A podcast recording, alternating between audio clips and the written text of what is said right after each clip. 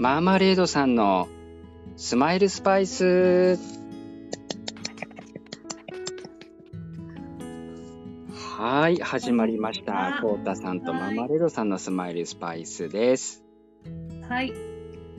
なんかあの、はい毎日カフェペンギンは空いてるんですけど、こうしてあの収録は久しぶりですね。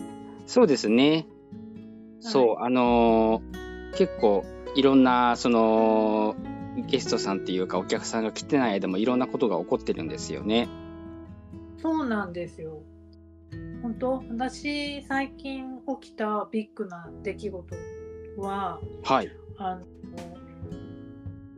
これあのコウタさん編集で短くしてください。大丈夫ですよ。あの私あのそう先週末ねスコットランドにちょっと小旅行に行ったんですよ。いやー、すごいね。あのね本当に車で1時間ぐらい走るとそこはスコットランドなんですけど、うんうん。うんあのまあスコットランドの話はすると長くなるんでそこで起きたうん。最近のビッグビッグな事件っていうはいはいはい。あのね、あの行った先にあのダムがあってでダムをこうダムの上をこう渡れるようになってるんですけど、うんうんうんうん。ね、あのそこねあの鮭があの上流してくるというか上に登ってくるはいはいはいはいはい。ところでで、まあ、あの自然保護の関係からその鮭の邪魔をしないようにということでうん。あのダムの横にねこう階段みたいになったいけすがあって、はいはいはい鮭が上がってくるんですよ。うんうん。でそのそこで鮭を眺めていて、うん。あのみんな眺めてるんですけど誰も見つけられなくてそしたら私見つけたんですあの魚影が見えてね。うんうんうんそうそうであの見えたって言ってあの戸田さんを見たら、うん。うん。なんか戸田さんのあの頭になんかこうなんだろう枯葉のゴミみたいなのがついてたんです。うんうんうん今あのなんだ桜の後とかによく木からなんか物が落ちてくるの分かります？あ、はいはいはいはい。そうそういうのがかなーなんて思ってなんか頭についてるよなんて思ってうん。洗おうとしたんですけど、うん。なんかあれ？と思ってちょっとなんかウェットな感じがあらし。て。うんうあん。これはもしかしたらもしかすると鳥の落とし物あら。だったんです。で戸田さんの頭ねあの髪の毛があのなくてつるっとしてるんですけど、うんうん。そこにね鳥さんがちょっとねあら、落としじゃあ落とし物しちゃったわけですね。私もうねその日からねその映像がねもう目から離れなくてねあの笑いがずっと止まらないまま暮らしてるんですね、なんか縁起がいいって言いますよね。えそうなの？え、いや、わかんないけど、なんか、ほら、なんか運がつくみたいなね。縁起良さそうですね。ね。そうなんだ。あじゃあそれ言っときますね私。あの 笑い物にしてるって。で ごめんなさいこうたさんの事件は？事件じゃ僕ない。のは、いや、ある意味事件なんですけど、うんうん。あのーこ、ことの葉単語で、うんうんうんうんうんうん。一回で成功して、マンマレードさんにつ連連絡したやつです。そうすごい。一回で成功はないですよね。そう。本当に。あの、毎回その、必ず一文字目は対象って打ってるんですけど、で、とまあね、前も確かカフェペンギンで話したことあるんですけれども、ね、ゲームの会の時に話したんですけど、とにかくそのね、えーまた変えてその対象って文字が一番になったら嫌だから、それまでは変えないっていうふうに話して。て、うんうんうんそう、そしてね、初めて1回目でね、うんあの、正解になって、うんうん。で、次の日、あの、一文字目変えたら、うんうんあの、次の日の答えパンケーキだったんですけど、それ分かんなくてね、あの結局連勝記録記録すぐに途絶えました。そうだったんだ。私ね、パンケーキ、うん。最後まで分からなくて、一回うん。やめたんですよ。うんうん諦めてうん。うん。で、夜寝る前にもう一回ちょっと見見たら、うんなんかパンケーキって浮かんできて、やっぱ時間置くといいんですね。そう、絶対そう思う、私。なん、なんでパンケーキが出てこなかったんだろうなって全然出てこなくて。うん。そういうのありますよね。ね一回分からなくなっちゃうと、ね、分からないんですよね。え。そうそうそう。もう手に入るんですよね。雑談で盛り上がっちゃいましたけど、あら、どなたか見えたかしら？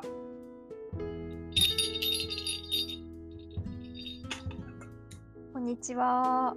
あ、こんにちは、ちえさんですね。そうです。あ吉川千恵と申します。あ、こんにちは。はじめまして。また電車ってすみません、変な話はいで盛り上がっちゃすごいあの笑いをこらえるのが大変でした。うというわけで、今日のお客あのカフェペンギンお客様は、えっ、と吉川千恵さんです。はい、よろしくお願いします。はいよろしくお願いします。はい、お座りになってください。あ、はい、じゃあちょっと失礼します。はい。何かあのご注文はありますか？はい、そうですね。えっ、と私コアラなので、コアラ紅茶一つと、はいあとあの本日のスペシャルがすごく気になって、フルーツパレット一つお願いします。はい。ありがとうございます。コアラ紅茶注文してくれたの初めて。あやったそうなんー。ですか。初めてやったー。今感動で叫び声を上げそうになりました。えー、そうなんですね。嬉しい。はい。ありがとうございます。よく眠れます、これ。あ、それはもうぴったりの紅茶です。はい。はい。コアラだけじ。ゃああのそうですコーラね。だけに。はい。あの紅茶はえっ、とコータさんに入れていただいて、私はフルーツパレット。えっ、とフルーツパレットいろんなフルーツの盛り合わせなんですけど、あの吉川さんあのねコスメがお好きなので、あのはいコスメのパレットにかけて、あとあえっ、と柑橘系も好きあ、ななんですよね。そうなんです。それを合わせてパレットにしてみました。おーあと嬉しいです。はい。あれなんですかね、柑橘系以外にもフルーツってお好きです？そうですね。フルーツ全般好きなんですけど、まあいちごとかもすごく好きなんですけど、うんやっ。ぱり一番は柑橘系で、うんで今日もスーパーで探してたんですけど、うんうんもうちょっと安めのものがなくて、あ結構もうね高いくなってきてますね。はい。うん。一番好きな柑橘系のフルーえツ、柑橘系っていうと何？になります？イヨカンが大好きですね。あ、イヨカン派なんだ。は私ね、あの私はあのデコポン派なんですよ。ああ、なるほど。エコポンもいいですよね。そうなんです。イヨカンは種があるじゃないですいか。すいません、物草で。いや、私も普段物草なんですけど、うん。イヨカンだけはちゃんと皮むいて、こう 中のジューシーな、そうなんですよ。はい。美味しいですよね。美味しいんですよね。うん。はい。こコータさんも食べます？柑橘系。あんまり食べないかもしれないですね。めめんどくさいから。いや、なんかね、あんまりスーパー行かないからかもしれない。コンビニばかりだからかな。そうかコンビニだとあんまりフルーツってね、売ってないかもしれない。売ってるんでしょうけど、うんうんうん。あんまり買わないかもしれないですね。うんそうなんですね。私あのグレープフルーツも結構好きなんですよね。あのああ、いいですね。赤い方ルビー。ああ、赤い方美味しいですよね。うん、美味しいですよね。はい。あとあのちょっと変わったところであの分担っていう大きななんか今息飲んだし。柑橘トークがすごい盛り上がりました。うん大好きです。私あの前に勤めてた職場にあのその四国に友達がいてその友達から、あのあのがその柑橘農家であの、えそこからあのなんていうのかな市場に出せないやつをうん安く、あの取り寄せてくれるお友達がいたんですよ。えーめちゃくちゃいいですね。そうでねある時分担をお願いしたんです。うんうん。そうそしたらあの分担ってすごい大きい柑橘なんですよ。コタさんわかるかな？なんとなくわかります。うん、うん、すごく大きいやつなんですけどそうでねこ小ぶりなんだけどあのであのゴロゴロいろんなサイズがあるんですけど届いて、うんいやーあれは贅沢でしたね。うんあいいですね。うんね、羨なんか。だんだんケーキ500円出すより500円の分担の方がいいって思うようになったのは私が年を取ったせいですか？いやいやいや、私も思います。ねフルーツってコタさんあんまり食べない？フルーツ。うん、フルーツあんまり食べないかもしれないですね。他の方の方が食べないのかな？なんとなくそんなイメージはありますよね。どちらかというとそう。ですね。私もう朝は必ずフルーツを食べないといやー嫌です。あ、いいですね。いいですよね。そうなんか体が起きなくなっちゃうのよね。フルーツじゃないと思う。すごい健康的ですよね。フルーツで朝を始めるって。ああでもねどっちがいいのかしら？朝の方がいいのかな？夜の方がいいのかうなん。なんかいろいろありますよね。朝の方がいいみたいって、なんかうちは親からそのなんか朝のフルーツは金で、昼のフルーツは銀でみたいなそんな話を聞いたことがありますね。えー、あのね3食食べ食べてもいいんですけど食べたいぐらいなんですけど、まあ、控えめにね。あのね果物果糖なんでねお砂糖。ああ、そうですね。あ他にもあの千恵さんお料理結構されます？そうですね。あの波があるんですけど、うんするときはすごいするんですけど、うん。あの今日もすごい簡単なんですけど、はい。ツナとトマトのそうめんみたいなの作りました。あー美味しそう。美味しそういやいいですね。ー初めはい。初めて作ったんですけど、うん本当に簡単で美味しかったですね。えそれってどういう味付けですか？あもう味付けはなんて言えばいいんですかね。あのもうツナとトマトをごま油であえて、うんあとはもう普通にめんつゆとそうめんだけあればそれでそうなんだ。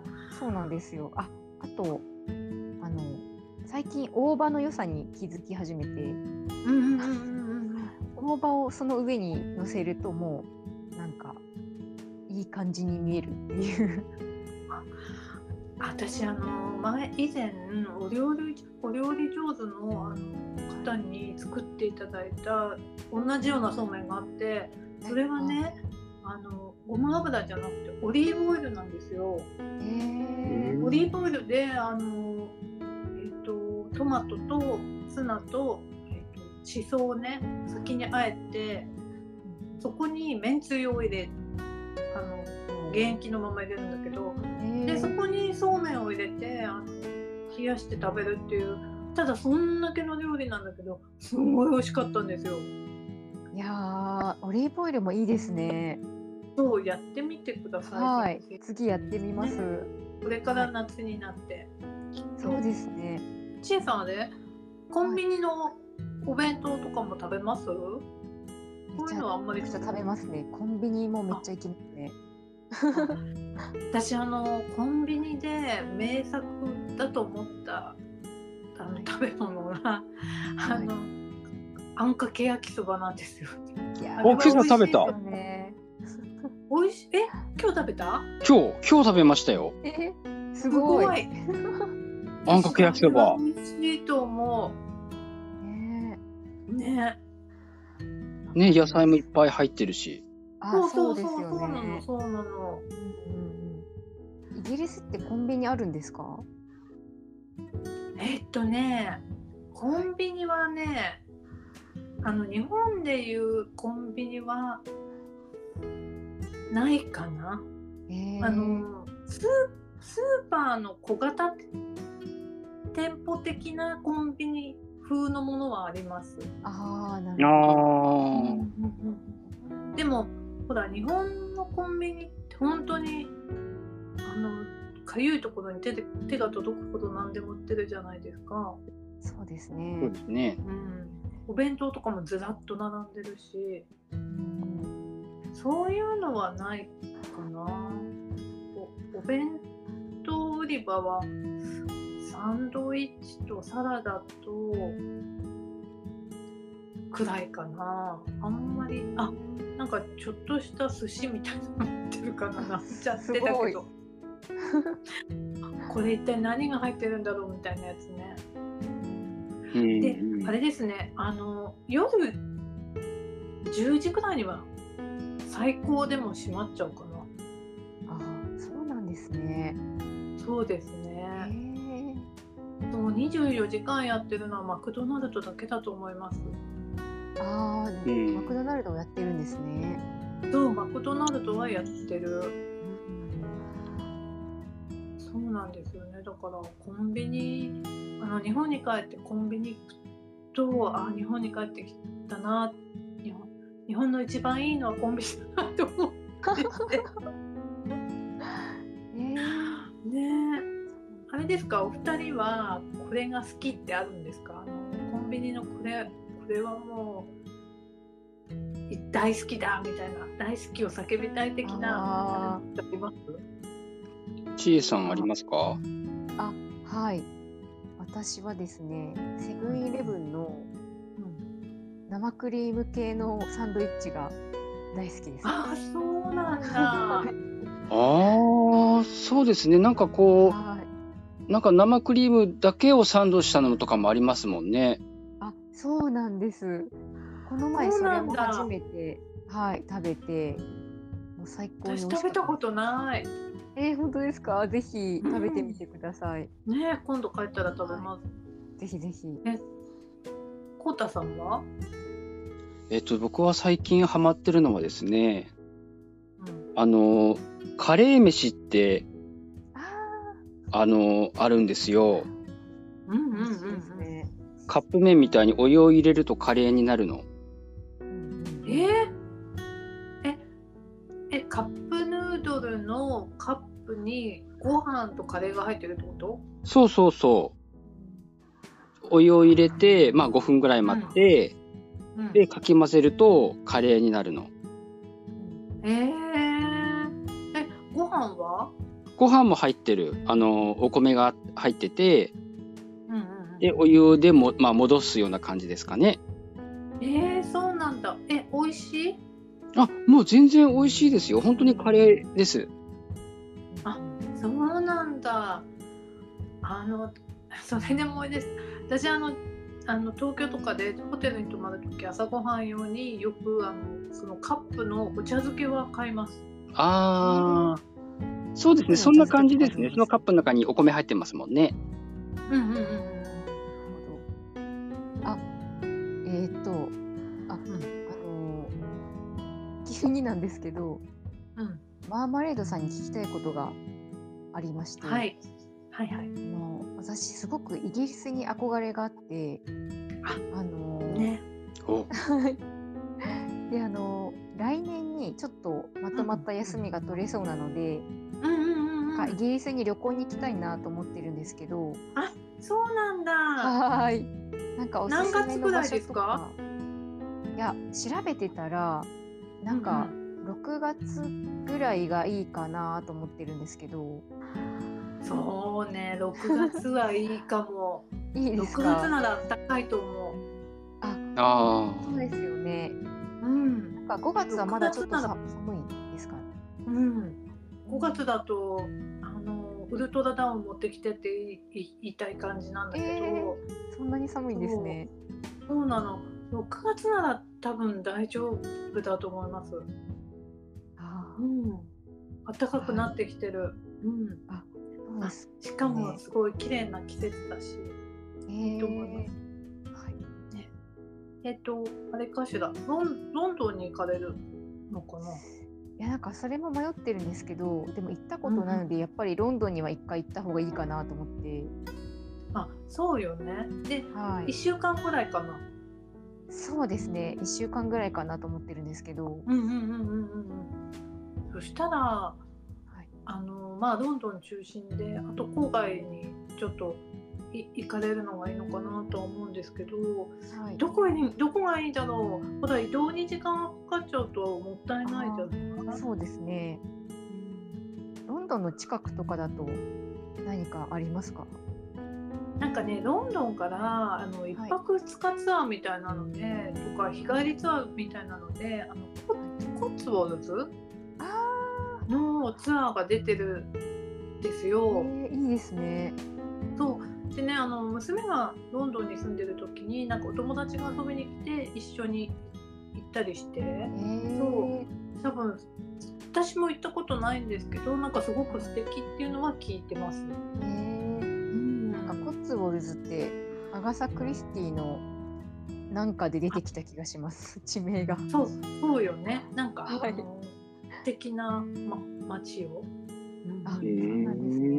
ーそうなんです他にもねいろいろいきっと行ったら楽しいだろうなっていうところがあるんだけどあとはあ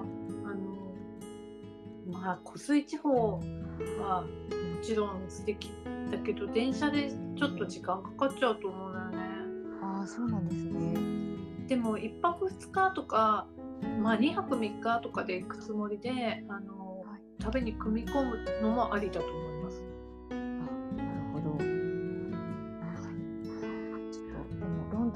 ドンとコッツウォルズは行きたいなと思いました。うんうん、ロンドンもなんかあの初めてだったら見るところいっぱいねあの美術館とかもあるし、うん。あリバティ百貨店行きたいなと思って。ねえやっぱり一度は行かなきゃね。リバティ百貨店。はい。うん。そうね。あとはあのほらえっと紅茶で有名なホートナム・メイソンズ。ホートナム・メイソンのもうなんかあのフードコートみたいになってるんです。えー、そうなんですね。そうあのなんかチョコレート売り場にはチョコレートがなんかたんまり並んでいるみたいな。ね。そう。えー、あのなんか入れたでねそこのカフェであのはいなんかえっとパフェが食べれるんですよ。カフェ。うんもちょっとおすすめです私。うーんじゃフォートナム・メイソンでパフェを食べるっていうのもちょっと組み込みたいと思います。はい。あと、えっと、もし時間があったらなんですけど、あの、えっと、バスで、そうね、20分ぐらい行ったところ、ロンドンから少し外に出る、外っていうか、ロンドンなんだけど、ロンドンをちょっと遠くから眺める感じで、あの、えっと、ロンドンにはあの有名な、なんだろう、えっと、あ ごめんなさい、今ちょっと私ド忘れした。えっと、時間の線の、えっと、時計のある場所があるんですよ。えっと、なんなんだっけ、え、こうたさん思い出して。あれ？なんだ、グリニッジ、これあ、そう、グリニッチ。グリニッチだよね。うんうん、確あか。の、じ、時間のなんとか線っていうのがあるの。時間のグリニ元にッチですよね。時間の元になってるところって。はい。な、なんて言うんでしたっけ、時間の。平均、平均の。え、平均、標準時間の運動って？標準？あ標準時間線じゃなくてなんだっけ？でもなんかそんな感じ？えーとそんな感じですよね。北緯。あ経経度0 0 0 0になる。あ、それが、そのロンドンにあるんですか？ロンドンのね、郊外にあるんです。一応文化遺産なのかな？世界文化遺産なのかな？そこはね、あの、私、いあの、一回行ったんですけど、あの、娘と一緒に。すごく良かったです。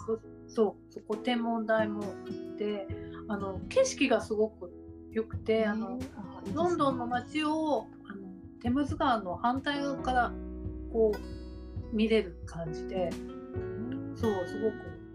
そうでねあの行きはまあ私はバスで行ってそれで帰りはテムズ川をずっと登ってあの船で登りました。へえ素敵ですね。そうね。かなかねそういいと思います。それ川も登れるし、そんな感じがおすすめですあいいですねありがとうございますはーすごい楽しみです。ありがとうございます。うんね、あの、多分飛行機が高いので早めに手配した方がいいと思います。いや本当に調べてたらびっくりするぐらい飛行機高くて。そう、今ね高いんですよね。でも高あのーロンドンだったらきっと安い飛行機も見つかるかなと思います。うんわかりました。はい。いやー、なんかすごいセレブな話ですね。セレブの話。僕さっきまであれですよ。だってね、コンビニのカレー飯の話をしてたのに。ギャップがすごいい行けるときに行かなきゃね、やっぱり。いや本当に思いますね。うんうんうんうん行きたいところにい行けるときに行っとかないとと思って。うんうんうんうんね、あのぜひぜひあの来るときは教えてくださいね。あうん、はい。ぜひ、はいごはい連絡させてもらいます。はい。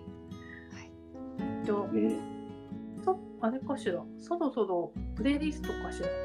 えっとですね。あ違うよ、私たち別の話あったじゃん。どんな話が あのそして私全然自己紹介できてないんですけど大丈夫ですかね？すいません。大大丈夫よね？あ。大丈夫。あ、じゃあ、えー、ちえさん、自己紹介お願いします。は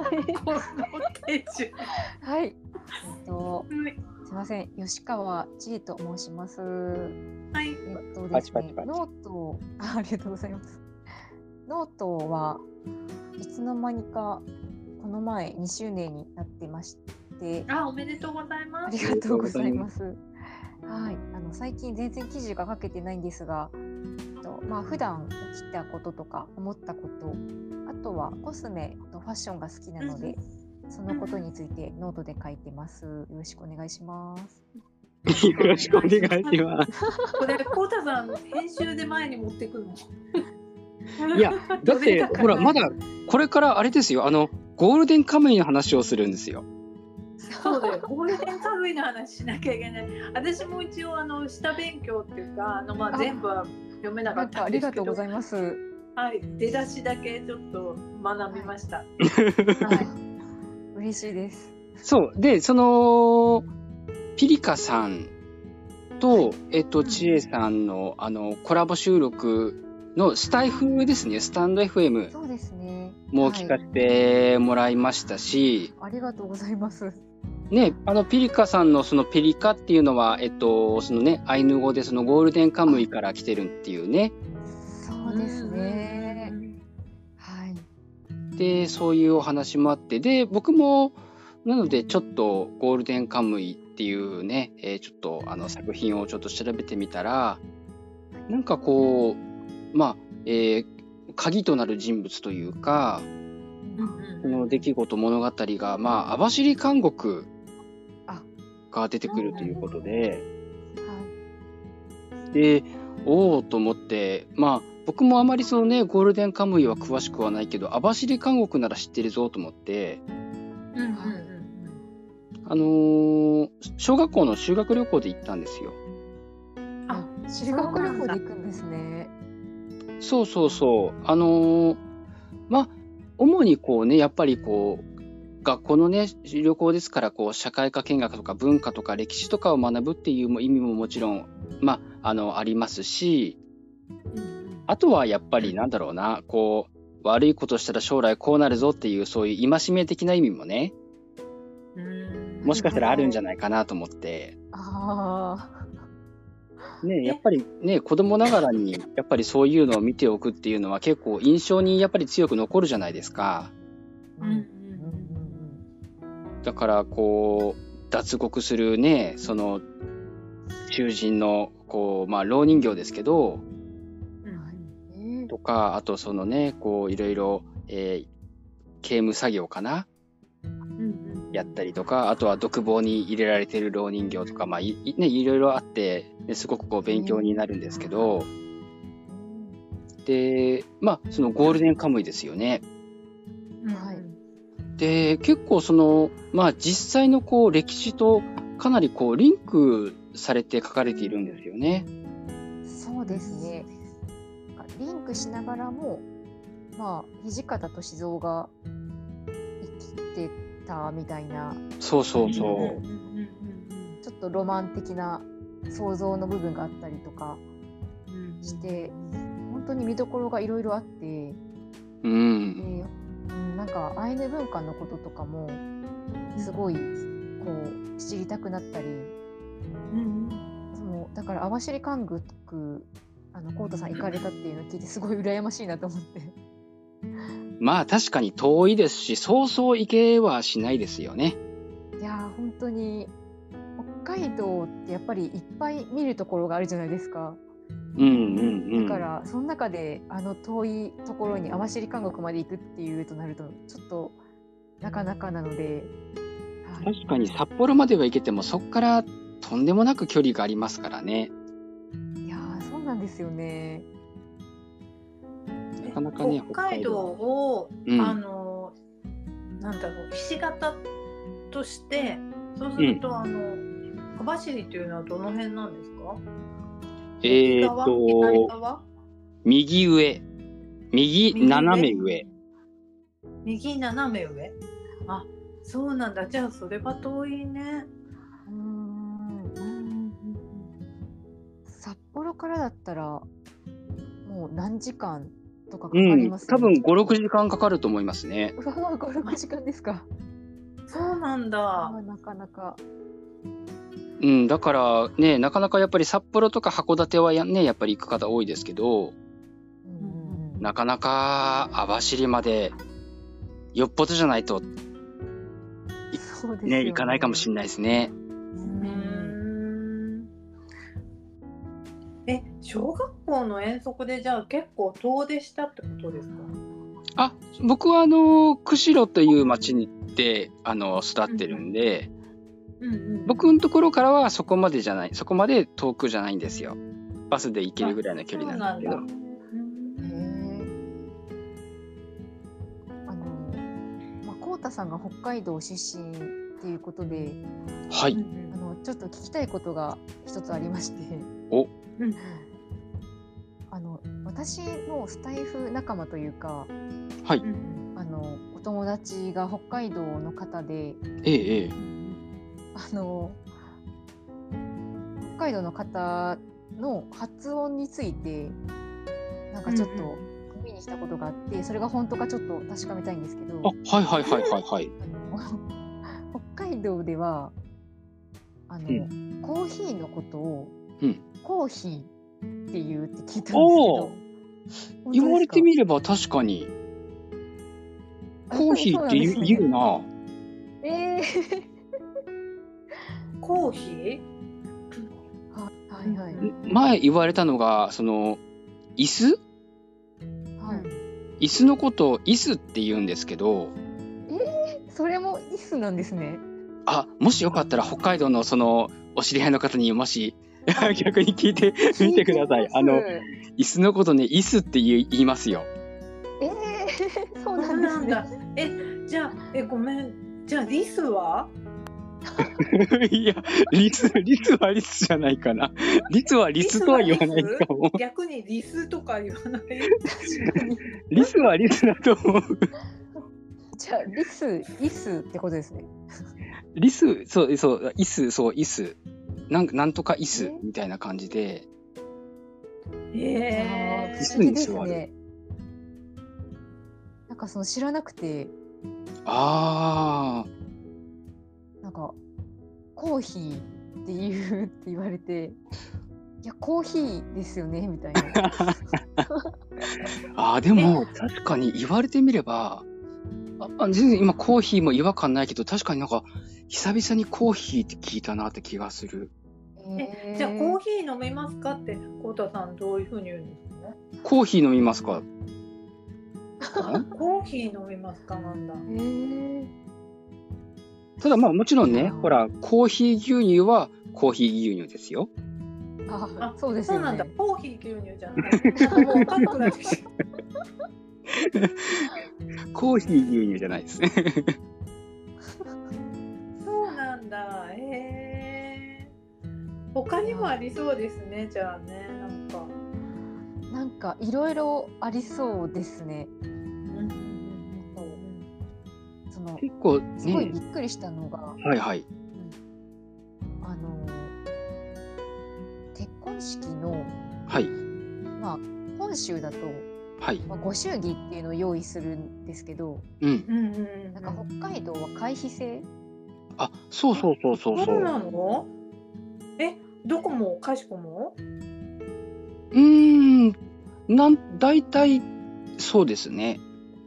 そうなんだ。そうらしいんですよ。え、じゃあ何？結婚式に招待されるときに会費が書いてあるあ、そういうことですね。あ、そうなんだ。うん。でもまあ親切ですよね。だってう。ん。なんかいいですよね。うん、その方がいいな、なんか。なんかすごいなんかいいなと思って新鮮だなと思って。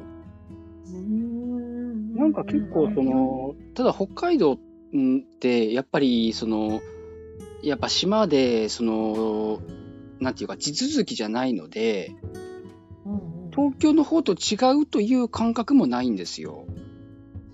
あだからその、なんだろう、その、東京と違うとか、こっちの方が珍しいとかっていうんじゃなくて、うん。本当に当たり前にそういう生活になってるから、うん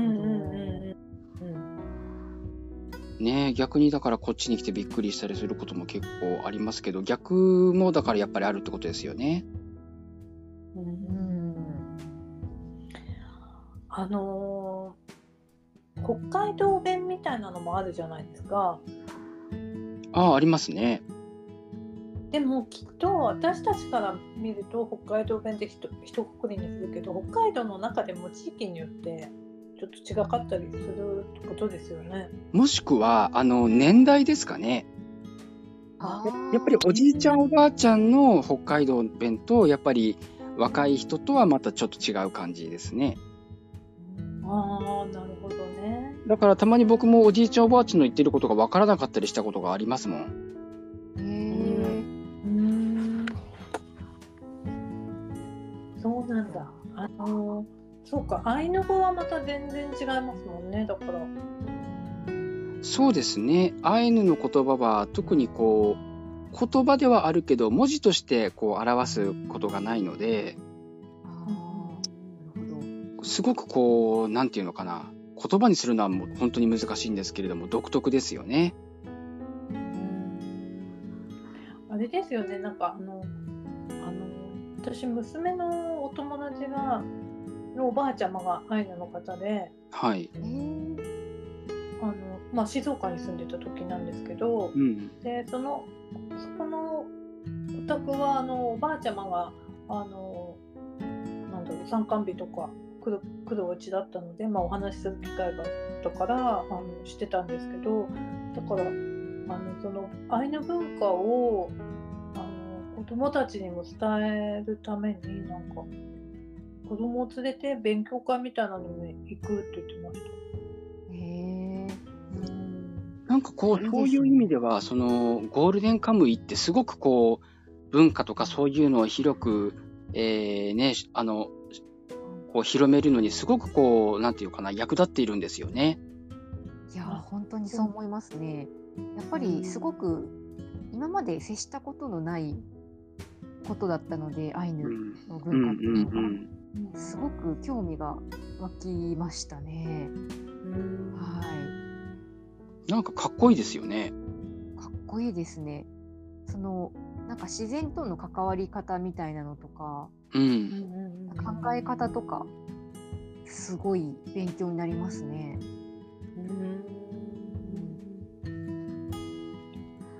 そういうの聞くとね読まなきゃって思うよね。んでみてほしいですね。ねえ、そのうんピリカさんとのね、千恵さんとのその収録の時もすごく盛り上がってましたもんね。盛り上がりましたね。いやーまあ、一応もう漫画が全部終わった感じなので、まあ、今はちょっとアニメをまたアニメが今やっているのであ、そうなんだそ。れを見てはい楽しんでるんですけどアニメもあるんだ。あそうなんですよ。で、まああの漫画の方はなんか本当にちょっとこれは多分アニメにできないなみたいなところもあってあなんあか、まあ、それは省いたりとかされてるんですけどアニメでは。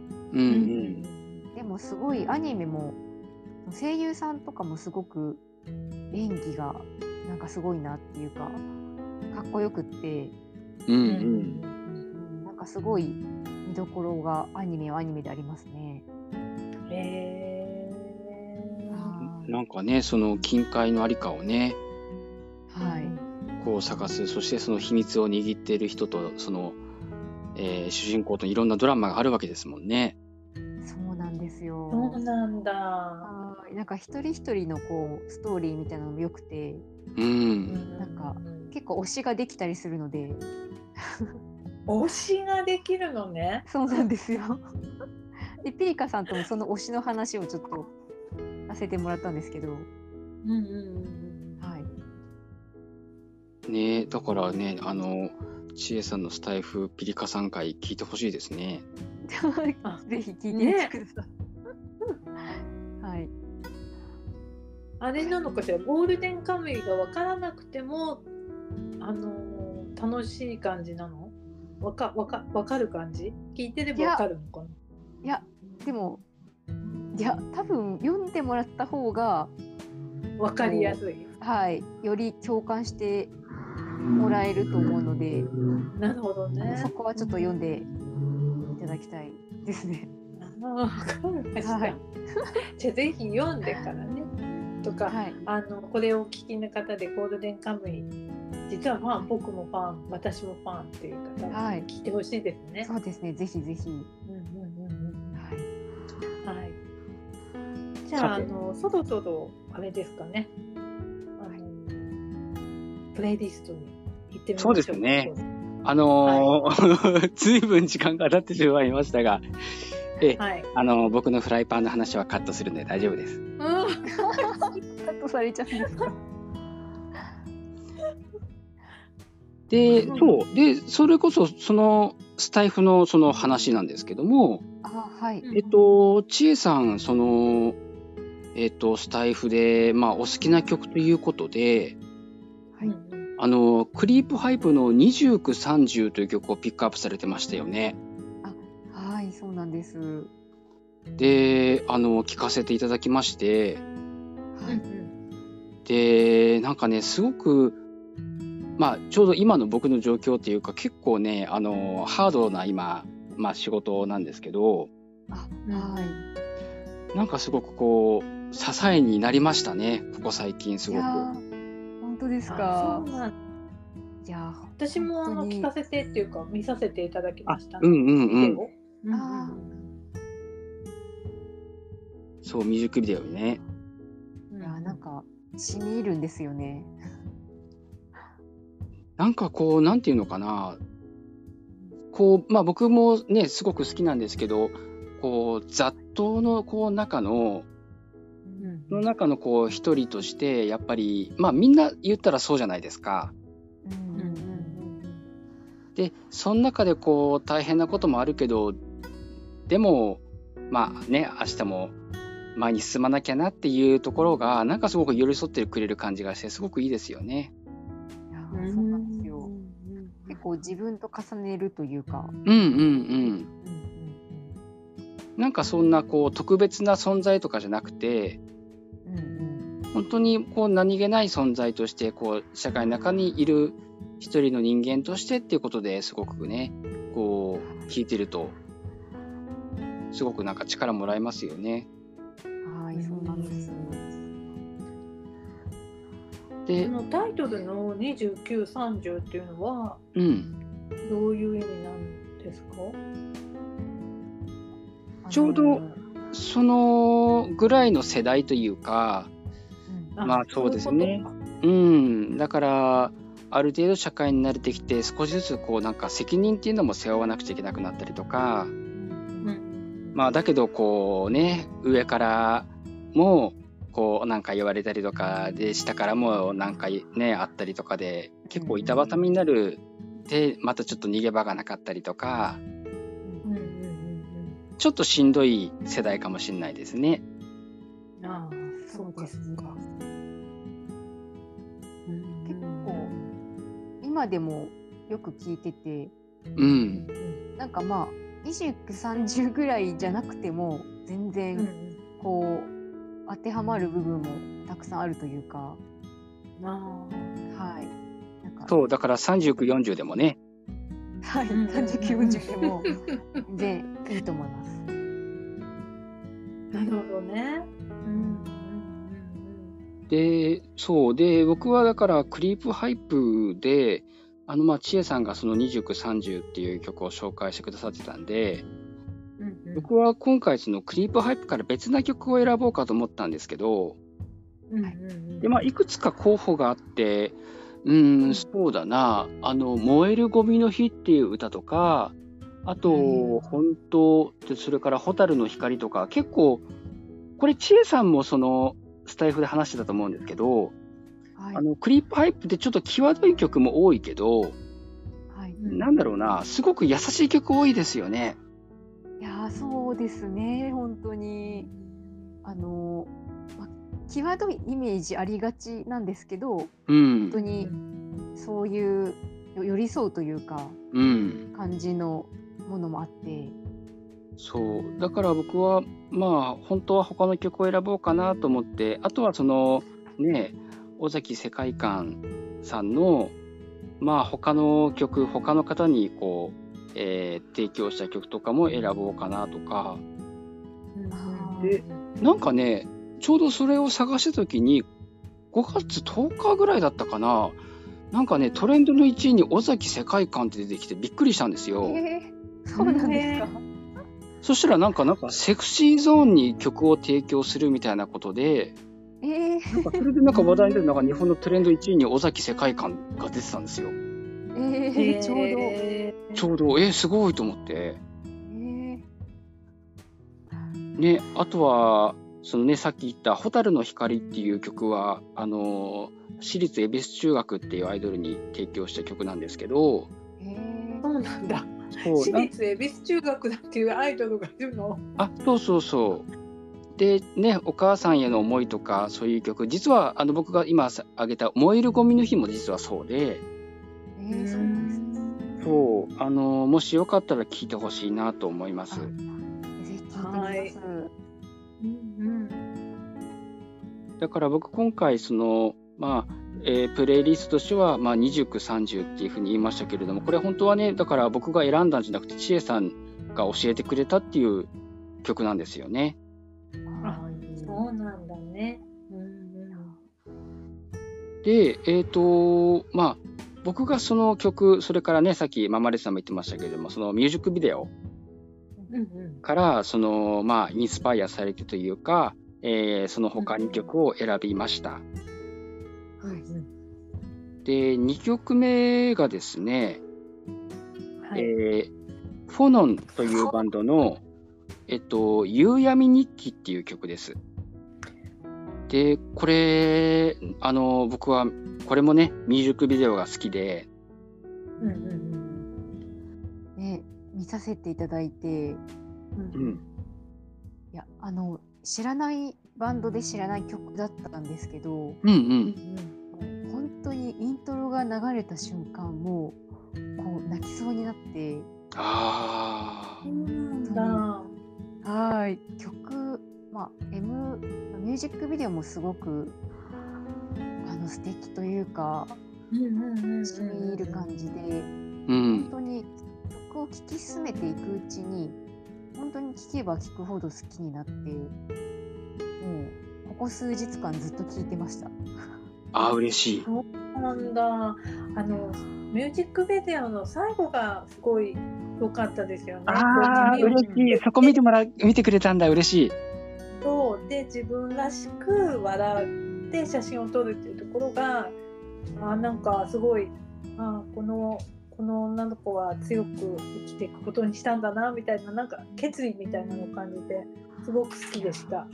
いや、すごく嬉しい。いや、実は、もしバンドがバンドが歌ってるところでもしあの一時停止されたらどうしようと思ったんですけど最後まで見てくれたんでよかった。そう最後がそう今ママレドさんおっしゃった通りなんですよ。よかった。そうそれうん、なんかねあのいよいいですよね。こう葛藤しながらまあ皆さん、まあ、若い時って特にそうだけどうん。してけど結局そうじゃないですか。結局自分らしさをとって生きる方がいいのかななんて。もうねこう私の場合はちょっとこう親目線で見るとそういういうのはなんか素敵だなって思いますよね。うん。だからこの2930からの流れでなんかこの曲が来てるっていうのがなんかすごい浩太さんってすごいなと思っていやまたすごく嬉しいことをすごく聞いていやーもう本当にこうはすごい入ってきました。ちょうどねそのね29、30もねやっぱりその雑踏というかね街のね中にまあ自分がいるっていうそういう構図ですけどちょうどそのね「えー夕闇日記」という曲の主人公もそういう構図になっているんですよね。うんうんいやーなんかすごいいや知ってもらってよかったです。ちょっと嬉しいです。いやーもうこちらこそ本当にこうファノンさんは知らなかったんですけどこのはい。やっぱり世間的に有名ではなくてもはい。なんかこんないい曲ってすごいたくさんあるんだなと思ってやっぱり浩太さんじゃないとこの曲出てこないんじゃないかなと思ったんで。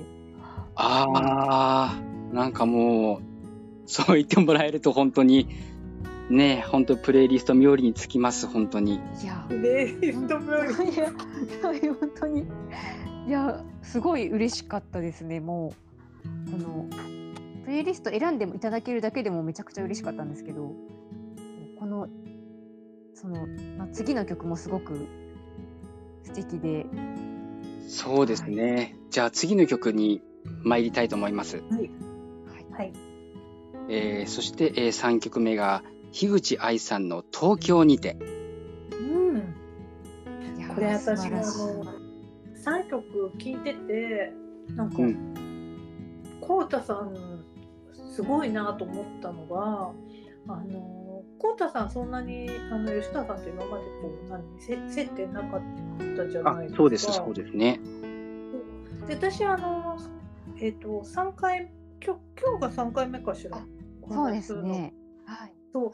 あの1回は収録でその間にあの、ピリカさんと3人でお,、えっとおしゃべりしたことがあってで、うん。まあ、今回なのかな。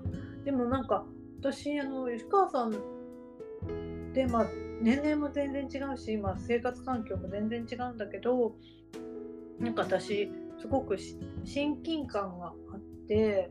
うん。なんとなくこう通ずるものみたいなのがあるあるんですよ。ね嬉しいですそうそうまあ私がい勝手に思ってるんですけどだからそういう意味でその3曲をあの聴かせていただいた時に「やだ浩太さん何すごいよく分かってんじゃない?」と思って いや本当にそうなんかもしかしてエスパーだったの？みたいな。いやー本当にそのぐらいですよね。なんかすごくななんだろうこう別に表に出しそんなに出てない出してないと思うんだけどなんかこう吉川さんの千恵さんのなんか千恵さん像みたいなのがなんか結構ねあの分かってるんだなって思いながら3曲聴きました。あら、嬉しい。そうね3曲目もだから3曲目がとどめだったかな。そうですね。そうですね。なんかこう、ね、特に3曲目、まあ、この東京にてを選ばせてもらったのは、この曲を3曲目にしたかったんですよね。先にもうそれは決まってたの？あのーなんだろうな。やっぱり29、30からの連想なんですけど、まあ本当にこの東京にてのミュージックビデオも、やっぱりこう、なんていうのかな、あ日常でっていうか、こう社会で街で生きていく人、一人一人に向けた、こう、一人一人にこうフォーカスを向けた歌になっているんですよね。まあ歌詞も含めて。で、なんかこう、すごくこう、心が浄化されるというか、なんだろうな、こう、3曲並んだ時のエンディングテーマっぽい感じっていうか、ああ、なるほど。確かに。ね、この曲で締めくくれたら一番いいなっていう曲を選ばせてもらったのがこの曲なんですよね。うんうんいやすごい納得というかなんかすごくこう次につながるというかなんか未来が見えるというかなんか希望のある感じでうん、変わるうん。ので、なんかすごくそこが好きです。あありがとうございます。結構ね、その、なんだろうな。まあ、本当にこの3曲、こうね、えーメッセージそれぞれありますけれども、僕もそうだし、マーマレードさんもそうだし、千恵さんもそうだし、聞いてくれる皆さんもそうだし、こう、一人一人たくさんいろんな、毎日大変なことがあるけれども、そこにこう寄り添ってくれる歌っていうのがすごくあるんですよね。うん。だから井口愛さんも知らなかったんですけどでも本当に歌声も力強いけど優しいというかうん。だしあそうね。そうですねピアノの音もすごく綺麗で、うんうん。うん本当にこの3曲でずっと聴いてます。ああよかった。はね、なんかこう、3曲、こう、通してき聞いてもらえると、すごくこう、最後の3曲目がグッとくるような感じなんですよね。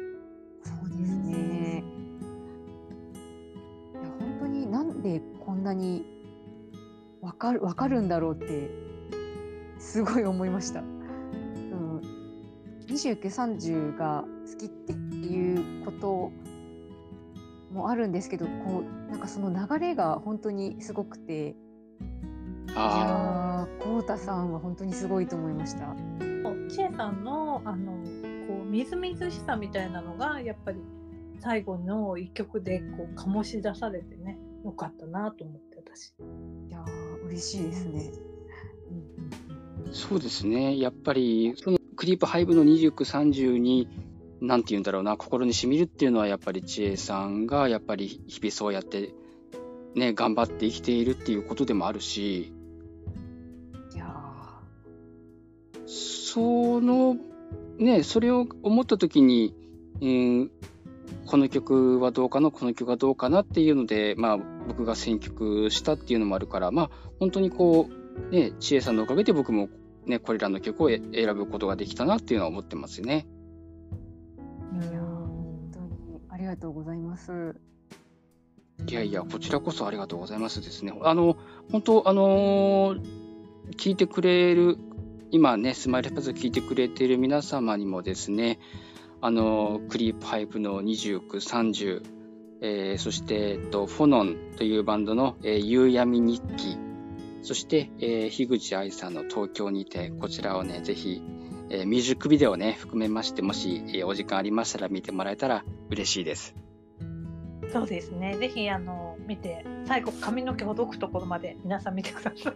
あそう、夕闇日記のね、そう、それすごく、本当にマーマレードさん、あの、ありがたくて、ね、ババンドがじゃんじゃーんって言って終わりだと、ちょっと、すもうと、もうちょっと先があるんですよっていういうのがあるので、うんそうそうそう、それはね、本当に、あの、ありがたいです。はい、よかった。えーっと、そんなわけでですね、今日はですね、はいえー吉川千恵さんに来ていただきまして、あの、長い間どうもありがとうございました。ねいやこちらこそありがとうございました。吉川さんすごい声もいいしお話の仕方も素敵でもうなんか安定感抜群でもう確かにそうです頼りがいがありましたね、パーソナリティみたいですよね。え、そういえいえいえ。私なんかあの交代したいぐらいタッチえいやいやいやいや。もう本当に今回あのピリカさんにお声かけていただいて、あ、そうそうそうそうそう。そうなんです。それをまずすごく感謝していて、はい。あの本当にお二人とお話しできるのがすごく楽しみで、あら、いやー本当にいろんなお話も聞きましたし、はい。なんかもうプレイリストも作っていただいて、はい。いやーもう本当にいつも楽しみに聞いているので、あのこれからもはい楽しみに聞かせていただきます。はい。ありがとうございます。ありがとうございます。います。また遊びに来てくださいねはい、ぜひ来させてください。はーいじゃあ、ちょっと締めていきますかね。はいじゃあ、えっ、と、そうですね。じゃあ、あの、さようならって順番に、えっ、と、僕が言って、マンマリデオさんが言って、で、えっ、と、最後、ちえさん、さようならっていうことで、締めていきたいと思います。はいはい。はい。えー、それでは、えー、スマイルスパイス、また次回お耳にかかります。さようなら。さようなら。さようなら。どうもありがとうございました。ありがとうございました。